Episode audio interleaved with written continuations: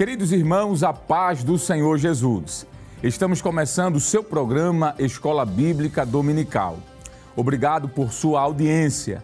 Você que nos acompanha através do canal 14 ou pelas plataformas digitais, em sua casa ou no seu trabalho, que Deus continue lhe abençoando através da programação da Rede Brasil.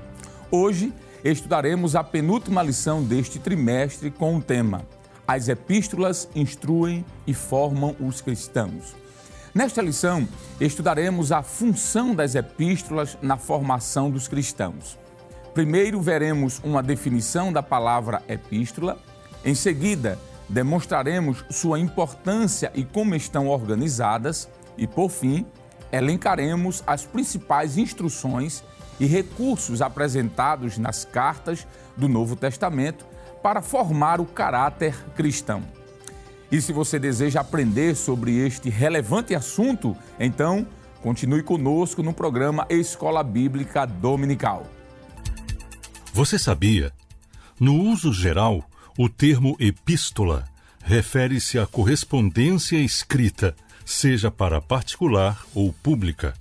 A raiz verbal dessa palavra grega é epistelo, que significa enviar a, enviar uma carta, expedir uma ordem ou comando, anunciar. O texto áureo da nossa lição nos diz: a graça, a misericórdia, a paz da parte de Deus Pai e da parte do Senhor Jesus Cristo, o Filho do Pai, sejam convosco na verdade e amor. Segundo João, capítulo 1, versículo de número 3. A verdade prática diz: as epístolas apresentam instruções vitais para a compreensão da doutrina cristã, bem como para a formação dos cristãos.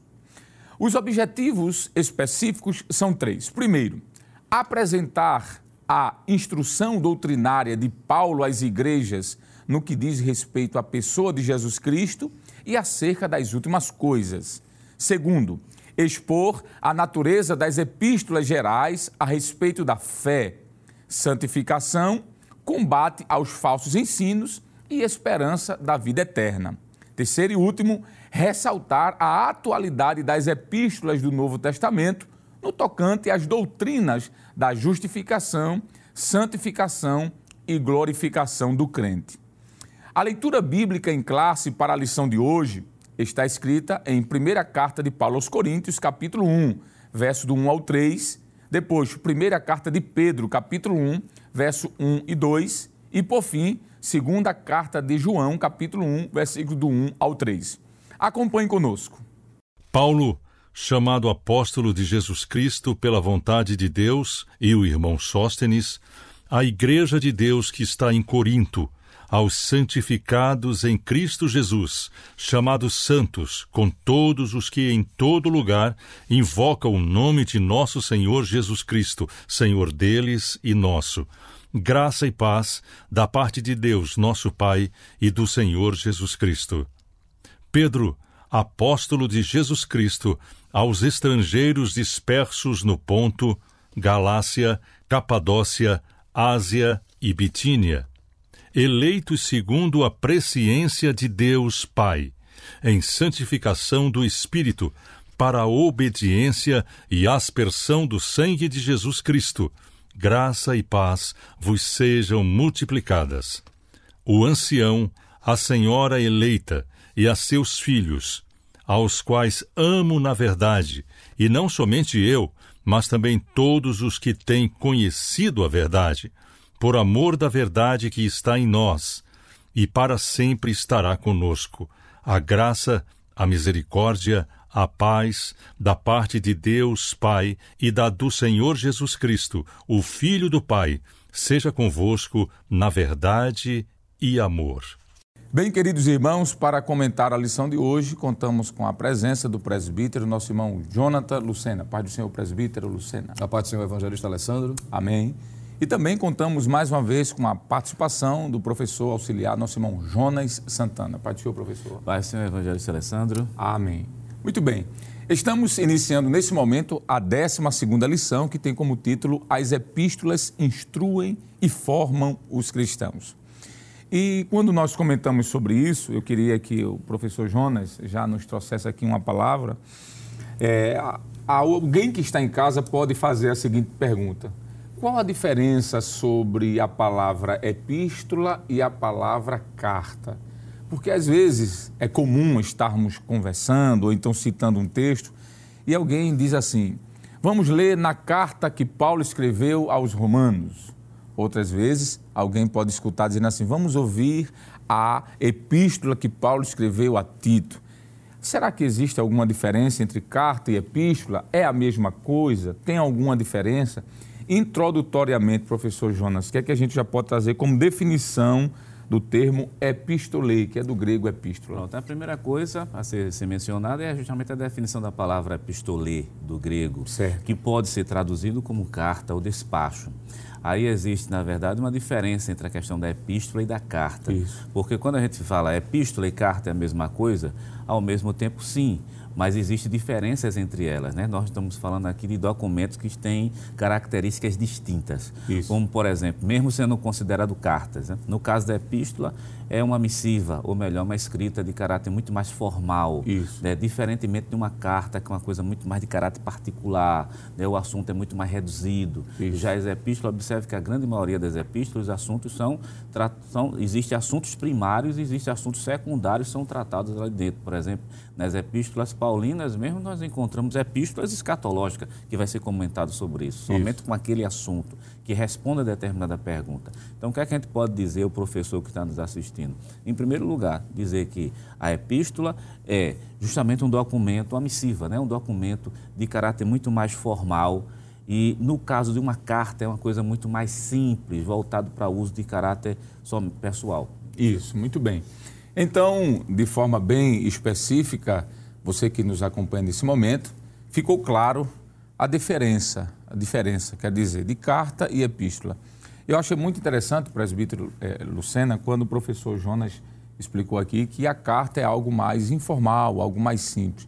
E fez me lembrar um comentário de um estudioso do Novo Testamento, que ele disse que geralmente as convocações imperiais, os documentos oficiais do Estado, no caso falando aqui de Roma, já que é o primeiro século, né, eram epístolas, eram documentos mais formais.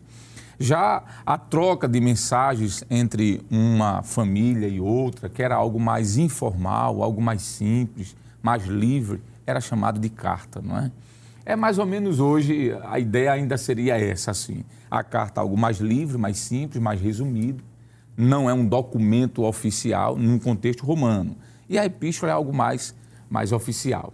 Muito bem, dada já essa definição, presbítero Lucena, eu queria agora ouvir do senhor, é, será que existe a importância dessa carta, por, dessas cartas, ou melhor, dessas epístolas? Porque a, a, o tema da lição é as epístolas instruem e formam os cristãos. Muito bem. Mas antes de falarmos sobre o conteúdo dessas epístolas, qual a importância de se estudar as epístolas, de saber quais são as epístolas? É, por exemplo, quantas epístolas Paulo, que é o grande, maior escritor do Novo Testamento, escreveu? Fale um pouquinho sobre essa importância das epístolas. E depois aqui a gente pode comentar com o professor Jonas a estrutura, porque uma coisa é a importância, outra coisa é a estrutura dessas cartas. Sobre a importância, o que é que o senhor pode nos dizer? Pois não, evangelista. É, uma vez que entendendo, por exemplo, a definição que os senhores bem é, fizeram menção da formalidade da epístola em si, uhum. quando nós meditamos, por exemplo, à luz do Novo Testamento, a respeito das epístolas que estão relacionadas no Novo Testamento, ora, a formalidade ela ainda é maior porque ela, esses livros têm a inspiração divina. Isso. Então, são livros que faziam parte da correspondência, vamos dizer assim, a, o acompanhamento dos apóstolos em relação a pessoas, especificamente, como também a igrejas de um modo geral. Nós sabemos que, por conta da realidade histórica, a principal forma de correspondência do primeiro século era exatamente por meio de epístolas ou por meio de cartas, né? como já foi bem feito menção aqui. De modo que essa maneira de comunicação foi utilizada com muita frequência. Era um veículo usado, por exemplo, pelo apóstolo Paulo e os demais apóstolos, mas principalmente Paulo, já que foi o escritor que mais se destacou em relação a livros escritos no Novo Testamento, ele usualmente usava essa modalidade, essa forma. Por exemplo, se a gente lê o que está escrito em Colossenses capítulo 4, o versículo de número 16, ele vai dizer o seguinte: Colossenses 4 e 16. E quando esta epístola tiver sido lida entre vós, fazei que também o seja na igreja dos Laodicenses. Uhum. E a que veio de Laodiceia, lede a vós também. Então veja que era uma forma principal não é, de comunicação por parte da liderança da igreja e os seus liderados, principalmente por conta da realidade de, de distanciamento, não é? a questão de perseguição, enfim, várias outras razões pelas quais o texto mostra que, que havia essa forma principal de comunicação. Ela era tão urgente, não é? as epístolas é, escritas pelos apóstolos, tão importante e tão urgente, que o apóstolo chegava a responsabilizar, por exemplo, as pessoas que eram portadoras dessa epístola. Uhum. Isso também pode ser visto em 1 aos Tessalonicenses, capítulo 5, o versículo de número 27, onde Paulo traz não é, à tona essa responsabilidade de quem era o portador das epístolas. Né? Isso fala da importância desse, desse material. Ele diz o seguinte, 1 aos Tessalonicenses 5 e 27. Pelo Senhor vos conjuro que esta epístola seja lida a todos os santos irmãos. Veja a expressão, vos conjuro, né? Isso está falando de uma seriedade. Era algo tão importante que todos deveriam receber essa informação. De modo que as epístolas continham os ensinos, não é? segundo aos Tessalonicenses 2 e 15, isso pode ser visto. E para garantir, olhe, veja a, a importância desse documento. Para garantir a originalidade do documento, já que era muito comum já naquela época haver falsificação, como ainda hoje existe, não é? Então o apóstolo ainda colocava um sinal distintivo, deixando claro que era ele que estava escrevendo. Né? Isso pode ser visto também em 2 aos Tessalonicenses, capítulo de número 3, versículo 17, quando ele diz assim: Saudação da minha própria mão, de mim, Paulo, que é o sinal em todas as epístolas, assim escrevo. Embora que algumas delas ele ditou, não é? e o amanuense aí ia escrevendo, mas ao final ele assinava, deixando claro a originalidade, portanto, a seriedade. Então, a importância é destacada em todo o Novo Testamento o quanto era importante as epístolas para o seio da igreja. Muito bem. E podemos ainda acrescentar, dizer que a importância dessas epístolas se dava pelo conteúdo que elas carregavam. Não é? Nós vamos estudar aqui ainda hoje que essas epístolas tratam não só de assuntos do momento, resolver uma questão de uma igreja particular, como por exemplo foi o caso de, da igreja de Corinto. de Corinto. Paulo envia pelo menos três cartas àquela igreja, nós só temos duas hoje, não é? Aprove a Deus a primeira carta não chegar até nós, mas o que é chamado de primeira carta aos Coríntios, na realidade seria a segunda, e a segunda é a terceira, não é? Como também o senhor leu esse texto de Colossenses, capítulo 4, versículo 16, onde Paulo envia é, uma carta aos Colossenses, que foi a carta que ele mandou para a igreja de Laodiceia. Ele sai, a igreja de Laodiceia leu, vocês vão ler também, depois vocês peguem aqui, eu mandei para vocês e mandem para eles, não é? Essa carta dos Laodicenses nós também não temos, não sabemos o que aconteceu, mas o que nós entendemos é que aprove o Espírito Santo não permanecer, fazer com que esta carta permanecesse entre os escritos canônicos. Que isso aqui é palco de outra lição, mas só para que você entenda. Então veja a importância. Havia um conteúdo doutrinário, né? Se falava de vários assuntos que nós vamos comentar aqui. Muito bem. É, é, irmão Jonas, professor Jonas, hoje quando a gente vai enviar um e-mail, por exemplo, a gente precisa colocar algumas informações. Primeiro, para quem vai esse e-mail? É o que nós chamamos de destinatário. destinatário. Não é? Segundo, o tema do assunto. A gente pode colocar lá, pagamento do boleto bancário, é já que a gente está falando, passando um momento aí difícil. tão difícil. Né? Ou então, envio dos bolsos da superintendência. Em terceiro lugar, a gente tem que fazer um texto com um começo, meio e fim e enviar esse anexo. Essa é uma estrutura de um e-mail. É a mesma estrutura que se faz para enviar uma carta, não é?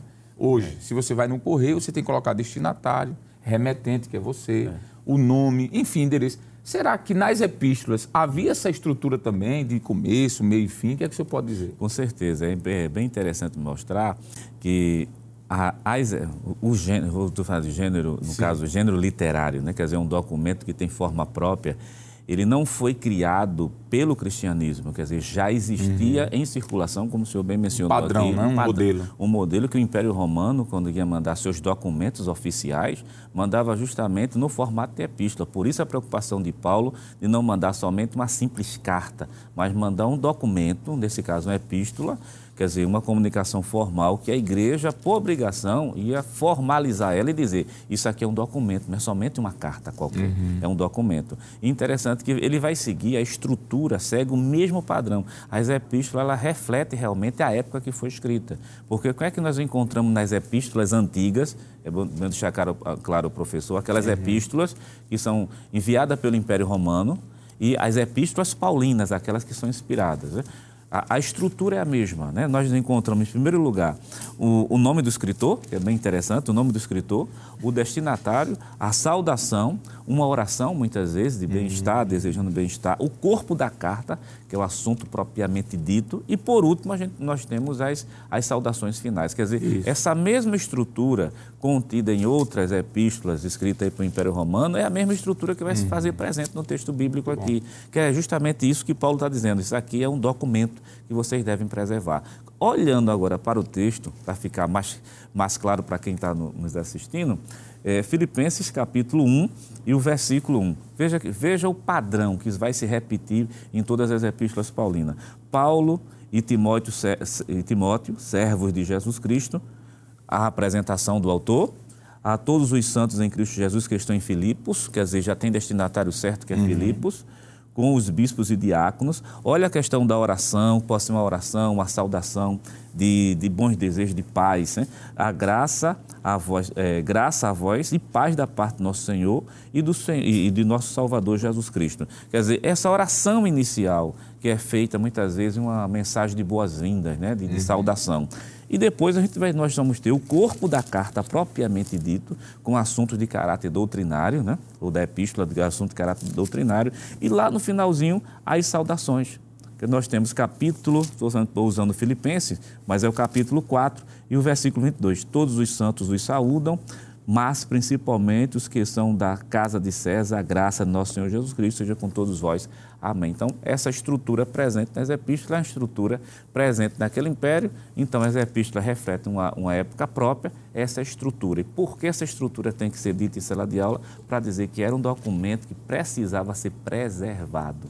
Muito bem. Não era uma coisa assim. Se o senhor permite, uhum. o, o professor Jonas estava falando que essa forma era comum no Novo Testamento. Eu me lembrei de Atos, capítulo 23, uhum. versículo 25, não é? e em diante, quando foi escrita uma carta não é? de Cláudio Lísias a Félix, e exatamente segue essa mesma estrutura é. que o senhor falou, em Atos 23, versículo 25 e também 26. Veja assim, diz o texto. E escreveu uma carta que continha isto: Cláudio Lísias a Félix, potentíssimo governador, saúde. A forma estrutural que identificar, não é? Para quem está sendo, quem está sendo enviado e a sua saudação. Só confirmando aí. Ótimo, foi muito bom essa citação. E aqui fica claro esse modelo, não é? Quem está enviando, para quem está sendo enviado, a estrutura do conteúdo tendo início, meio e fim, e no final, claro, uma saudação de despedida, não é? Isso é o modelo isso é a forma como um documento, como já foi dito, de, é, oficial era enviado. Pois bem, nós falamos então a definição da expressão epistolê, que é epístola. Falamos um pouquinho sobre a importância dessas epístolas, o que continham nessas epístolas, que são doutrinas, que ainda vamos voltar a falar um pouquinho sobre isso. E por fim, nós terminamos aqui esse primeiro momento falando da estrutura. Não era um documento solto, não é? Era um documento bem organizado. Isso a gente pode ver em todos os livros do Novo Testamento. Mas, presbítero Lucena, é, não vai dar para o senhor comentar agora, mas eu já vou deixar aberto aqui a pergunta, porque nós vamos ver a sua resposta no próximo bloco. Existem no Novo Testamento pelo menos 27 livros, não é isso? E destes 27 livros, nós temos aí uma grande quantidade de livros que foram escritos, ou epístolas, né? foram escritas por Paulo, não é? porque toda epístola é um livro, não deixa de ser um livro. Não é? É, dos 27 livros do Novo Testamento, pelo menos 13 são escritos por Paulo, quase a metade aí. Fica um lá que é o livro de Hebreus, que há uma discussão se foi Paulo, se foi Lucas, se foi Apolo, a gente não sabe, mas digamos que tenha sido Paulo, digamos. Se foi verdade, se é verdade, mais de 50% do Novo Testamento foi escrito por Paulo. A gente queria saber um pouquinho sobre isso, essas estruturas desses livros de Paulo, não é? Mas o senhor não vai responder agora, porque nós vamos para um rápido intervalo e você não sai daí. Já já nós voltamos com o seu programa Escola Bíblica Dominical. Bem, queridos irmãos, estamos no seu programa Escola Bíblica Dominical, hoje comentando a 12 lição, que tem como título As Epístolas Instruem e Formam os Cristãos. Estamos comentando hoje sobre os livros que Paulo escreveu, né? e eu vou voltar aqui para os nossos comentaristas, em especial o presbítero Jonathan Lucena. Presbítero, no bloco anterior a gente deixou aberto aqui uma pergunta. São 27 livros não é? do Novo Testamento. Desses 27, nós temos aí pelo menos 21 epístolas. Destas 21 epístolas, nós temos 13 escritas por Paulo. Não sabemos se Hebreus foi escrito por ele ou não, a gente deixa isso à parte. Mas nós sabemos de que essas epístolas, elas contêm, digamos assim, um, um bojo de doutrina, não é? E para que fique prático para o professor que vai dar aula domingo, porque essa lição ela tem que ser transformada em aplicação, algo prático, que possa ser aplicado, não é? Porque senão fica muito técnico e não é o objetivo da lição essa. É claro que existem as informações que são necessárias, como estrutura, importância, mas existe também a necessidade daquilo que é prático, a praticidade. Em relação às epístolas, comente rapidamente sobre essas epístolas paulinas. É, será que essas epístolas, todas elas tratam do mesmo assunto? Ou não? Elas são divididas, agrupadas por assuntos. E o que, é que a gente pode trazer para o professor em sala de aula aplicar isso no próximo domingo? Pois não, evangelista Alessandro. É, de fato, o apóstolo Paulo, nas suas 13 epístolas, né, ele tratou de variados assuntos. Mas de forma didática, a maioria dos expositores vão relacionar ou agrupar estas 13 dentro da temática principal. Por que estou dizendo principal? Porque vai encontrar-se, por exemplo, Paulo tratando de variados assuntos em várias epístolas. Por exemplo, nas epístolas que são denominadas de escatológicas, que seriam primeira e segunda aos Tessalonicenses, Paulo principalmente falou a respeito da doutrina das últimas coisas, mas não só falou sobre isso. Você vai encontrar, por exemplo, no capítulo 4, Paulo também tratando sobre santificação. Então, ele não falou especificamente sobre isso, mas o assunto principal que ali é visto que pode ser agrupado de forma didática, ele tratou sobre questões das últimas coisas. Ele trata sobre o arrebatamento. Ele vai falar, principalmente na segunda epístola, a respeito do anticristo, é? que é uma figura também voltada para a questão escatológica. Então, das 13, há essas epístolas denominadas de escatológicas. Também há as epístolas chamadas de soteriológicas, e já pela nomenclatura, pela expressão, já aponta o assunto principal que ele está mencionando que é a doutrina da salvação. Entre estas, é, nós encontramos em especial a Epístola de Paulo aos Romanos, que trata principalmente da doutrina da salvação, 1 e 2 aos Coríntios, a sua Epístola aos Gálatas e também trechos é, da primeira carta aos Coríntios, capítulo 15, em especial, versículos 3 a 4, quando ele vai ressaltar, entre outras coisas, sobre a morte e a ressurreição de Cristo ligada vamos dizer assim, a completude da salvação. Uhum. Então, veja que há cartas escatológicas e também soteriológicas. Há um terceiro grupo de cartas que são denominadas de, ou de epístolas, melhor dizendo, epístolas da prisão. E o nome já também aponta para a, a principal característica destas epístolas, é que elas foram dirigidas a igrejas enquanto Paulo estava preso. Não é? Inclusive, a, foi dentro do, desse período que Paulo escreveu, por exemplo, Efésios, a sua epístola aos Filipenses, Colossenses e também Filemão. Então, uhum. cartas denominadas de cartas da prisão. Tem, e as epístolas pastorais, que o nome também já aponta para o propósito. Ele está se referindo de forma pastoral para quem exerce o pastorado. Não é? Ele está trazendo recomendações àqueles líderes, em especial Timóteo, uhum. é? Uhum. a quem ele dirige duas epístolas, e também Tito, que tinham a responsabilidade de conduzir o rebanho, inclusive em substituição, vamos assim dizer, dando continuidade ao ministério de Paulo, tanto na cidade de Éfeso, como também ali na ilha é, de Creta, onde estava é Tito. Então, epístolas escatológicas, soteriológicas, Isso. da prisão e pastorais. Quando a gente entende essa estrutura, esse agrupamento, fica mais fácil. Inclusive, é uma proposta não é, que seria muito indicável, durante a semana, o professor é, pedir para que os alunos possam estar lendo essas epístolas dentro desse agrupamento, porque fica até mais fácil de absorver, fica mais fácil de acompanhar, principalmente de estar meditando a respeito desses assuntos. Muito bem. É, então, essas informações foram preciosíssimas. Você que nos acompanha pode levar isso para a sala de aula e fazer até de forma didática, não é? No final da lição, uma pergunta rápida, um tira-teima. Quais são as epístolas pastorais? Não é? E aí o aluno vai dizer por que o nome pastoral. Ele vai explicar que foi porque foram enviados a pastores, né? a líderes, como foi informado. Quando o senhor falou sobre epístolas, que nós chamamos de escatológicas, eu lembrei da epístola que Paulo escreveu aos Coríntios, não é? Não é uma epístola escatológica, mas o capítulo 15, sim, é um capítulo exclusivamente destinado à escatologia bíblica, não é? Desde o primeiro versículo até o último, ele vai falar desde a ressurreição de Jesus, mostrando que os discípulos foram testemunhas oculares até o momento do arrebatamento. Então é muito interessante. Professor Jonas, essa estrutura que foi colocada aqui, nós sabemos que não é a única, não é? Há teóricos que apresentam uma estrutura diferente, mas essa daqui penso ser uma bem organizada, bem estruturada. Só que nós podemos ainda falar sobre outras epístolas que não são as epístolas de Paulo, porque todas as epístolas que foram mencionadas aqui foram epístolas paulinas, tanto é que o presbítero iniciou falando sobre as epístolas paulinas, epístolas de Paulo. Mas nós temos aquelas epístolas também que são chamadas de epístolas gerais. Outros chamam de epístolas universais. Outros preferem até chamar epístolas católicas. Católicas não voltadas para uma denominação em si, mas para o nome de ser universal. Que eu prefiro o nome, o nome universal, né? epístolas gerais ou universais. É, o senhor poderia comentar o que sobre essas epístolas chamadas de epístolas gerais? Por que esse nome? Pronto, em primeiro lugar, questão de epístolas gerais, como o senhor mencionou, que também existem formas de, de agrupar as epístolas, né? Que a gente acredita que essa seja uma, uma forma didática boa, né? até para ter compreensão daquilo que o apóstolo, o apóstolo Paulo vem, vem mencionando.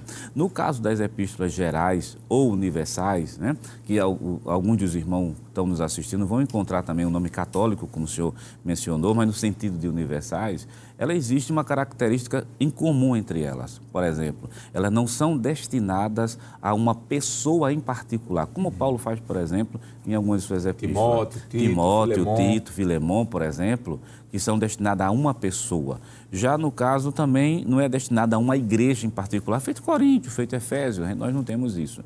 Nesse caso aqui, é destinada a um público muito mais amplo, muito maior. E até na hora da apresentação, a gente consegue perceber isso na apresentação da carta, que você não vê um público sendo alvo especificamente. É o caso de Hebreus. Hebreus capítulo 1, capítulo 1 de Hebreus e o versículo 1, dizendo assim, havendo Deus antigamente falado de muitas vezes, de muitas maneiras, aos pais pelos profetas, a nós falou nesses últimos dias pelo Filho. E se você for, for lendo, não existe, na verdade, um destinatário específico. Uhum. Então, isso acontece com Hebreus, isso acontece com a Epístola a Tiago, só que Tiago, né, lá capítulo em versículo 1, diz as doze tribos de Israel que estão dispersas, né? quer dizer, as doze tribos. E é bom mencionar que em Tiago capítulo 1, que alguém pode dizer, não, mas não tem um destinatário em particular. Mas nós temos Tiago capítulo 1, versículo 1. Tiago, servos de Deus e do Senhor Jesus Cristo, as doze tribos que andam dispersas saúde. É bom lembrar que nesse período histórico das epístolas, o, a população de Israel não estava mais organizada em tribos, em si por regiões. A gente a região tinha, né? A região de Samaria, a região da Judéia, a região da Galiléia. O conceito de tribo ele foi abandonado, claro, pelo Império Romano. Mas, no entanto, o escritor está dizendo ali, aqueles que são das doze tribos que estão dispersos. Veja que não é uma tribo em particular, não é, na verdade, um local em particular. Então, é isso que a gente chama de epístolas gerais, porque o público é muito mais amplo. É, é o caso de Hebreus, que não apresenta, é o caso de Tiago, que apresenta justamente as doze tribos, né? mas não especifica qual é a e tribo. E Pedro também, não é? Na e Pedro também, perfeito, Pedro, ministro. Versículo 1 diz: Pedro, apóstolo de Jesus Cristo, aos estrangeiros dispersos. Dispersos. Aí ele vai dizer no ponto, na Galácia, é. Na Capadócia, na Ásia e Bitínia. Em Bitínia. É uma coisa gigantesca. Gigantesca, aqui, né? por isso a ideia de que de por ser isso que é universal. epístolas universais. Universais. Muito bem. Outro exemplo é primeiro o livro de João, né, que já começa diretamente com o assunto. Primeira epístola de João, é bem interessante a primeira epístola de João e o versículo 1. O, o que era desde o Uhum. princípio, o que vimos com os nossos olhos, o que temos contemplado, as nossas mãos tocaram na palavra de Deus. Então é por causa dessas características próprias que faz com que justamente essas epístolas sejam consideradas epístolas universais, epístolas gerais, que destinadas a um público aí muito mais amplo. Isso. E lembrando que para o professor de escola dominical, que nós estamos fri- frisamos aqui, passamos um bom tempo falando das epístolas paulinas, mas o nível de inspiração das epístolas paulinas e das epístolas gerais é o mesmo. Por exemplo, na no terceiro livro de João, que o terceiro livro, deixa eu ver, eu estou usando a revista corrigida, eu acho que não dá nem uma página, não, tá, não dá nem, nem meia Não, página. dá meia página. Dá meia página, né? 15 Meia versículos. 15 versículos que não tem nem marcação de capítulo. Quer dizer, é bom deixar claro que esses livros não vieram com a marcação de capítulo. A marcação é uma coisa que foi colocada extra-bíblica depois. Lá. Então aqui não tem nem necessidade de marcar um capítulo, porque não há continuidade para fazer capítulo 1, capítulo 2. Mas o nível de inspiração, o grau de inspiração da terceira epístola de João, que é universal, Isso. é a mesma das outras epístolas. É, alguns a- até às vezes comentam, né? Será que essa epístola, a terceira epístola de João, é uma epístola geral, já que ele destina uma pessoa, né? É, O texto diz assim: o presbítero, o presbítero ao amado Gaio, a quem na verdade eu amo. Aí diz assim: amado Gaio, desejo que te vá bem em todas as coisas e que tenha saúde, e assim como um bem vai a tua alma. Então, há alguns, professor, que fazem É. uma pequena exceção nessa Sim, terceira sim. carta, porque esses 15 versículos, ele está, como Lucas, destinando a uma pessoa. Pessoa, né? perfeito. O livro Evangelho de Lucas e o livro de, de Atos, não é foco da lição, mas só para que os irmãos entendam, foi destinado a uma pessoa. Que essa, quem é essa pessoa? Teófilo, não é? A mesma coisa acontece especificamente com essa terceira carta. Isso aqui é uma discussão para uma outra ocasião, É mas no geral, por ter sido escrita por João também, ela é considerada uma carta geral ou universal, por mais que tenha sido escrita para Gaio, Gaio. que é uma pessoa só. Muito bem. Eu espero que esse comentário está, esteja, quer dizer, enriquecendo ainda mais o seu bolso de conhecimento, porque o propósito do programa é isso, não é? Trazer informações que venham subsidiar, venham acrescentar o que está na lição. Observe que a, a superintendência das escolas dominicais aqui no estado de Pernambuco, regida pelo nosso pastor-presidente, o pastor Ailton José Alves, e também o pastor Nad Jackson Saraiva, que é o nosso superintendente, junto com a equipe, tem como propósito, propósito trazer uma informação além revista. Veja que nós estamos com a lição em mãos, está aqui a lição em mãos, mas em momento algum nós estamos utilizando a lição propriamente dito, porque o propósito aqui é trazer algo a mais, não é? Eu estou fazendo isso porque pode ser que alguém pergunte, mas e a lição, não é? Nós estamos trazendo um conteúdo a auxiliar. É, presbítero Jonathan Lucena, nós já estamos terminando esse segundo bloco aqui, nós temos um minuto e meio, dois minutos. É, a- a- o que é que a gente pode falar sobre as epístolas instruindo a igreja? Nós sabemos de que existem várias doutrinas in- é, internas nessas epístolas. Né? Eu acho que foi o senhor que em bloco passado falou que essas epístolas trazem a doutrina da soteriologia, que é a salvação. Essas epístolas trazem a doutrina da ragiologia, que é a doutrina da santificação. Essas doutrinas trazem, a do- a- essas epístolas, quer dizer, trazem a doutrina da escatologia, não é? que é da doutrina das últimas coisas. E aí por diante. Eu vou fazer o seguinte: como estamos terminando esse bloco, eu vou deixar já essa pergunta para o senhor. E você que está nos acompanhando agora, você espera só um pouquinho, que é um rápido intervalo. A gente vai e volta bem rápido para continuar comentando sobre a 12 lição e certamente Deus ele vai continuar lhe abençoando em nome de Jesus.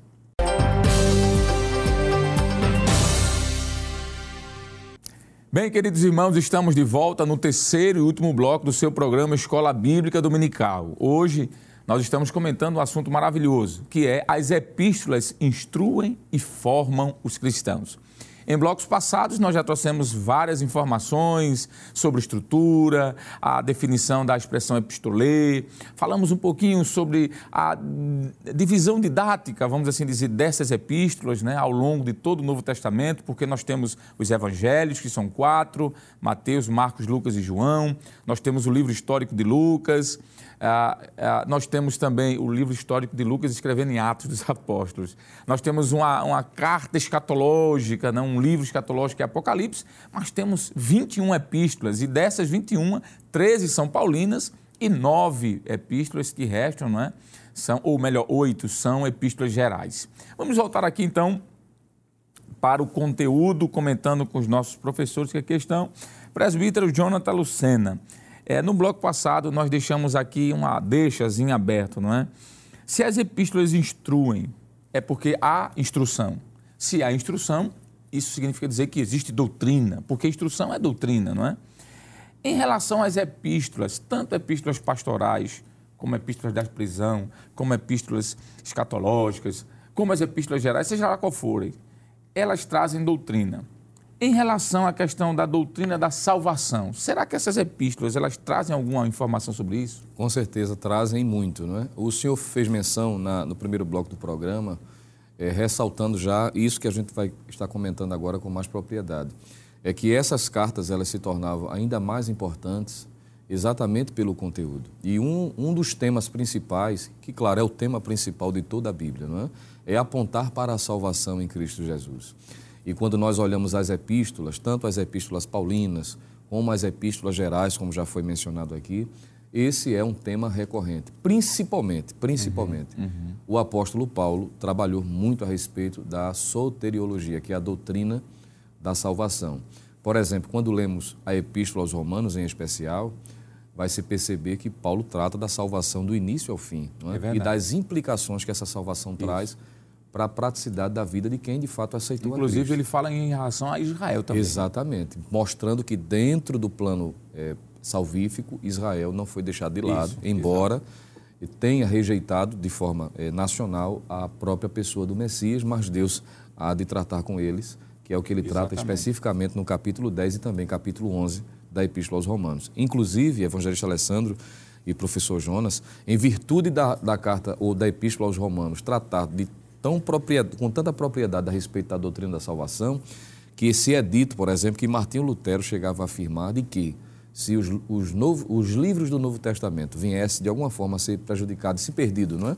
Mas se fosse preservado apenas dois livros, que ele entendia ser não porque tinha uma inspiração maior, mas por conta do conteúdo, do conteúdo, ele entendia que o Evangelho escrito por João e a Epístola de Paulo aos Romanos, se pelo menos esses dois livros fossem preservados, seria suficiente porque ali está um conteúdo vasto, não é? das principais doutrinas, incluindo a doutrina da salvação. Paulo, tanto em Romanos como em Efésios, vai tratar sobre a universalidade do pecado, ou seja, a necessidade de o um homem precisar ser salvo. E ele vai dizer que essa necessidade é geral, independente de grau, de nacionalidade, seja judeu, seja gentil, há a necessidade intrínseca, não é? Partindo da natureza do próprio homem, o homem precisa de salvação, ele vai tratar sobre isso. Vai dizer que essa salvação só é possível por meio do sacrifício de Jesus Cristo. Ele vai tratar sobre isso também, de que para o homem receber os benefícios da salvação precisa crer. Ele vai falar, inclusive na sua epístola aos Efésios, o que é que ele diz? Capítulo 2, versículo 8. Ele diz: "Pela graça sois salvos por meio da fé". Então ele vai destacar eh, essas principais, não é? referência a respeito da salvação. Isso também é recorrente na Epístola aos Hebreus. O apóstolo Pedro também vai tratar sobre a doutrina da salvação, ou seja, nós encontramos de forma vasta a doutrina da salvação sendo trabalhada uhum. né, nos seus mais variados desdobramentos dentro das epístolas, principalmente, podemos assim dizer, as epístolas paulinas. Muito bem. O que seria de nós, o que seria da igreja primitiva, por exemplo, combatendo uma heresia? que surgiu no início da igreja, né, que é chamado de arianismo. Se não fosse, por exemplo, as epístolas, é, por exemplo, pelagianismo. Pelágio foi um herege que, no início da igreja, ali, segundo século, ensinou de que nós nascemos, ou os homens nasciam, como Adão, sem pecado algum. Eles só cometeriam pecado se quisessem no futuro, no decorrer da sua vida. Aí Paulo vai dizer: está errado Porque antes de Ario surgir, antes de Pelágio surgir, que eu estou tratando aqui da doutrina da salvação em relação à santificação, Paulo disse: porque todos pecaram e destituídos estão da glória de Deus. Veja a importância né, dessas epístolas, combatendo heresias que já existiam e outras que iriam existir. Porque o gnosticismo dizia o seguinte: Deus não se preocupa com o corpo, Deus só se preocupa com o espírito. Então se entreguem aí ao pecado, à licenciosidade, né? É, a, a práticas pecaminosas, quer dizer, corrigindo aqui. Aí Paulo vai dizer: opa, existe sim a doutrina da santificação, santificar corpo, alma e espírito. Ele diz em Tessalonicenses, não é isso? Capítulo Perfeito. 5, versículo 23. Então, o que seria de nós sem a doutrina da salvação escrita nessas epístolas? Foi bom, eu só dei um complemento que o senhor abriu a deixa aí e me deu vontade de falar, mas o que o senhor disse já era suficiente, viu?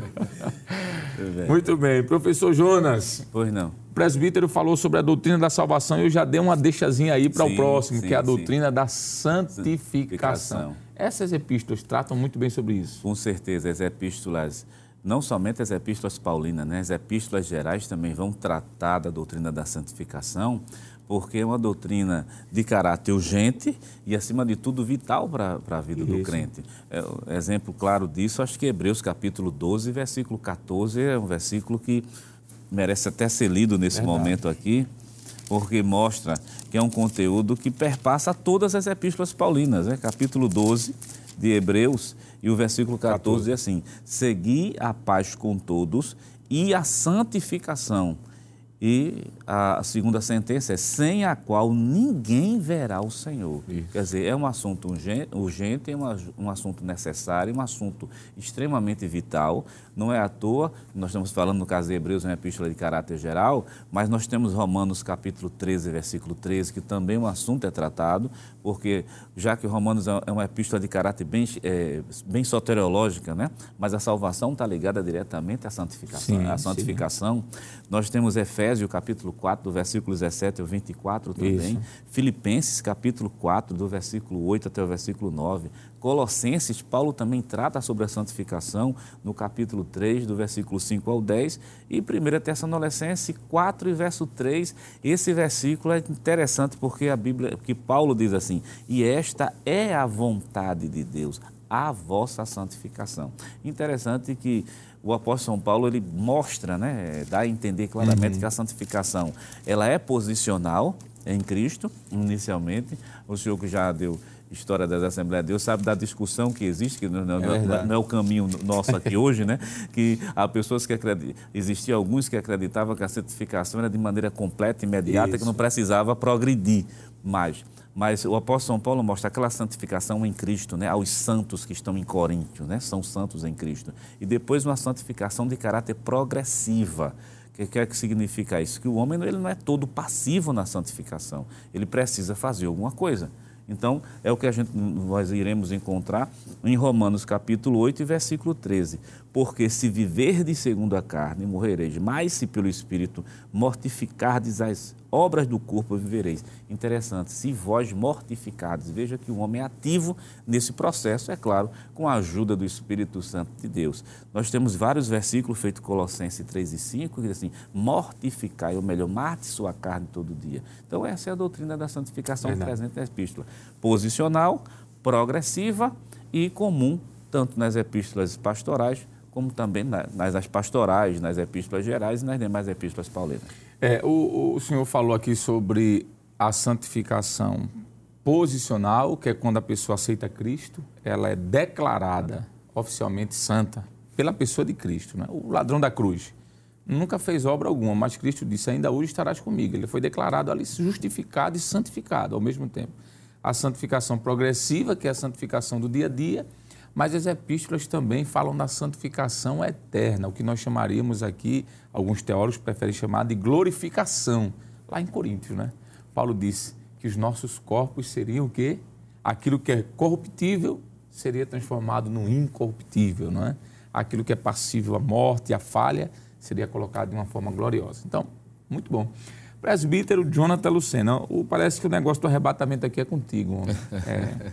O senhor já falou aqui sobre escatologia, ficou muito bem claro. Mas dando mais uma pincelada, a gente estaria perdido no mapa espiritual se não tivéssemos as epístolas de Paulo, onde ele trata sobre escatologia. Três principais epístolas. Primeiro, carta aos Tessalonicenses. Segunda, carta aos Tessalonicenses. E capítulo 15, não é? aos Coríntios.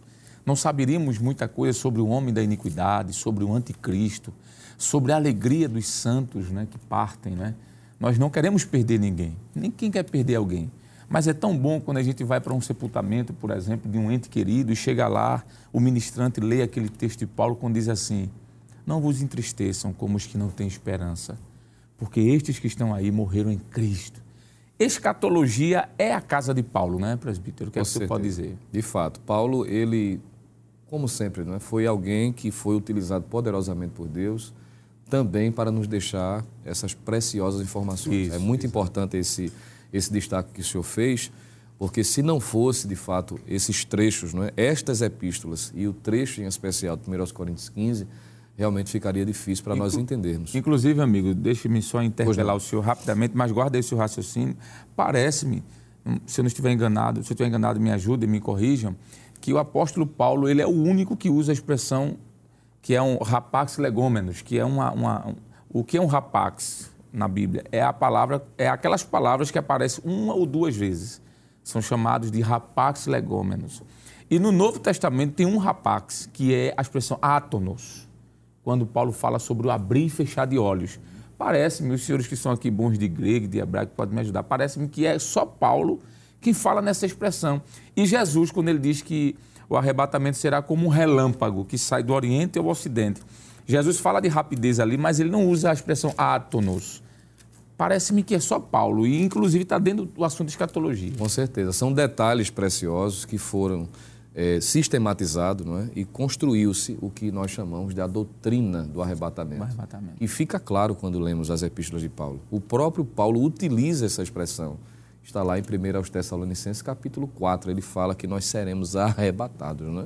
Então, percebe-se que esse assunto é um assunto muito vivenciado, discutido pelo apóstolo Paulo, e ele chega a dizer, e aí veja que é interessante, uhum. porque uhum. na sua epístola pastoral, em 2 Timóteo, capítulo 4, de alguma forma ele faz menção a respeito desse momento especial, quando na sua despedida, na última carta a, a, em vida, né? Ou seja, 2 Timóteo 4, ele diz assim, desde capítulo 4, versículo 7 e 8, combati o bom combate, acabei a carreira, guardei a fé, desde agora a coroa da justiça me está guardada, a qual o Senhor, justo juiz, me dará naquele dia.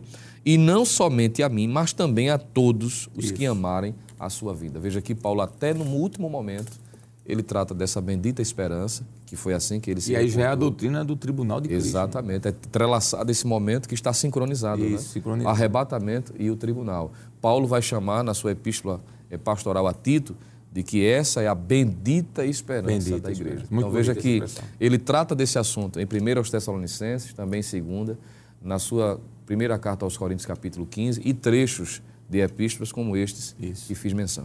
Parece-me que é o capítulo 3, quando Paulo fala de escatologia em Corinto, quando ele fala sobre o, a recompensa que Isso, os salvos vão receber. 3. Não é? No capítulo 3, ele fala sobre vários elementos que, que tem ali, alguns que recebem, ou receberão, melhor dizendo, a recompensa pela obra que fizeram e que esta obra ela vai ser classificada, não é? Dependendo do que cada um fez aqui na terra. Então veja que coisa tremenda. Paulo trata de escatologia, ele fala sobre o arrebatamento, mas ele, como o senhor disse, entrelaça, né? vou usar a sua expressão aqui, tomando posse da sua palavra, ele entrelaça ao tribunal de Cristo, ele vai falar das bodas do Cordeiro, não é assim? o período em que a igreja estará com o Senhor nos ares. Isso é escatologia. O que seria de nós se não tivéssemos essas epístolas pastorais, né? essas epístolas paulinas? Maravilhoso, muito bom. Ah, é, professor Jonas, nós já estamos chegando aqui ao término desta lição. Nós falamos aqui sobre algumas doutrinas, poderíamos falar sobre outras, né? Falou sobre a doutrina da salvação, da santificação e a doutrina das últimas coisas. Que dentro das últimas coisas, como eu falei aqui, se subdivide, não é? Tem muita coisa aqui, se fôssemos comentar, o tempo não daria. Mas para concluirmos, a gente precisa finalizar aqui dizendo o porquê dessas epístolas auxiliarem na formação do caráter cristão. Que isso aqui é o ápice dessa lição de hoje, não é? Verdade. As epístolas auxiliam na formação do caráter cristão. Essas epístolas, elas de alguma forma ressaltam a importância do caráter cristão na vida das pessoas? Com certeza. E, e ministro, só pegando uma fala aqui que foi do presbítero irmão Jonatas, no, na, no período do intervalo, né? Sim. No intervalo que quem instrui forma. É. Né?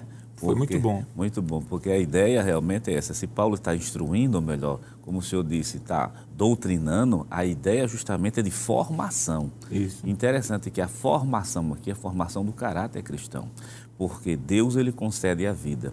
Para fazer, utilizar como exemplo bem prático lá para o professor, lá no livro de João, capítulo de número 11, versículo, capítulo 11 que fala da ressurreição de Lázaro, e o versículo 44 chama muito a nossa atenção porque os discípulos não podiam dar vida. Vejam onde eu quero chegar. Os discípulos não podiam ressuscitar ninguém, não podiam dar vida. Foi o que aconteceu. Jesus ressuscitou a Lázaro, tirou Lázaro de quatro dias de dentro da sepultura, mas quando Lázaro está saindo enfaixado, lá no capítulo 11, versículo 44 de João, lá na parte final, a última sentença, Jesus diz assim: desligai e deixai-o ir.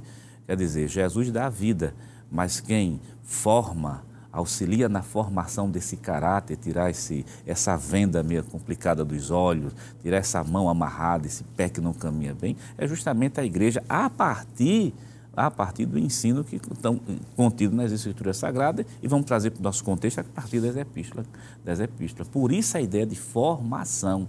Paulo foi muito voltado para formar, no sentido de Cristo da vida, mas a gente é quem forma, e óbvio, faltando aqui para as epístolas, ela ressalta assim esse caráter cristão. O que é esse caráter cristão? No momento que nós aceitamos Jesus como Salvador, há o processo de regeneração. O homem é transformado numa nova criatura, como a Bíblia vai mencionar muito bem isso, 2 Coríntios, capítulo 5 e o versículo 17. Quem está em Cristo, nova criatura é, as coisas velhas já passaram. Então, regenerou, é nova criatura, novo nascimento. A partir desse momento que Jesus deu vida, agora começa o caráter ser formado ao longo do tempo, a partir dos ensinamentos epistolares, a partir dos ensinamentos uhum. bíblicos.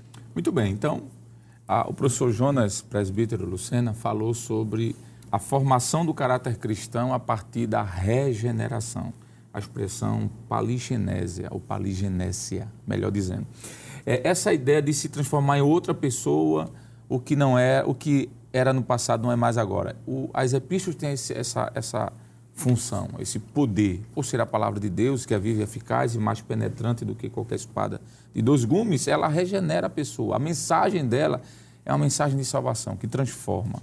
Mas a gente pode dizer que essas epístolas, de alguma forma, também ressaltam essa ação do Espírito Santo na regeneração, porque nós sabemos de que a Bíblia, ela é a palavra de Deus. Nós já estamos concluindo ali, temos segundos para o senhor dizer aqui. É, é o tempo voou, não foi? O que é que o senhor pode dizer sobre a ação do Espírito Santo, bem rapidinho, nas epístolas sobre a regeneração? Pois não, é, é a formação do caráter, eu diria que é o propósito, né? E o agente dessa formação, as epístolas deixam claro que é o Espírito Santo. Isso. Né? Ele é quem age para alcançar esse propósito que é a formação. Paulo, enquanto o professor Jonas estava falando, ele sempre se preocupou com esse propósito, né? deixar claro de que a doutrina reverbera, tem um propósito de trazer vida, não é só informação, é formação. E essa formação se dá com o agente e o instrumento. Né? O agente é o Espírito Santo e o instrumento seria a palavra para a formação do caráter cristão. Muito bem, Deus abençoe, foi muito bom estar com os senhores.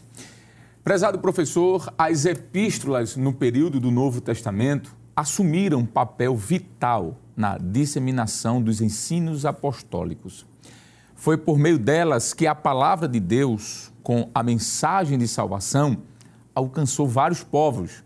Além disso, os ensinos contidos nelas são usados para a formação do caráter cristão. Chegamos ao final do programa. Hoje estudamos que as epístolas instruem e formam os cristãos.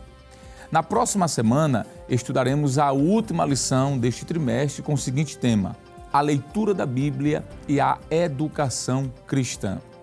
E esperamos contar, claro, mais uma vez com a sua audiência. O programa Escola Bíblica Dominical, ele vai ao ar na TV toda sexta-feira às 21h30 horas e no sábado às 16 horas. Também não esqueça está disponível no formato de podcast no Spotify e também no nosso canal no YouTube, Rede Brasil Oficial. Obrigado por sua companhia e até o próximo programa, se Deus quiser.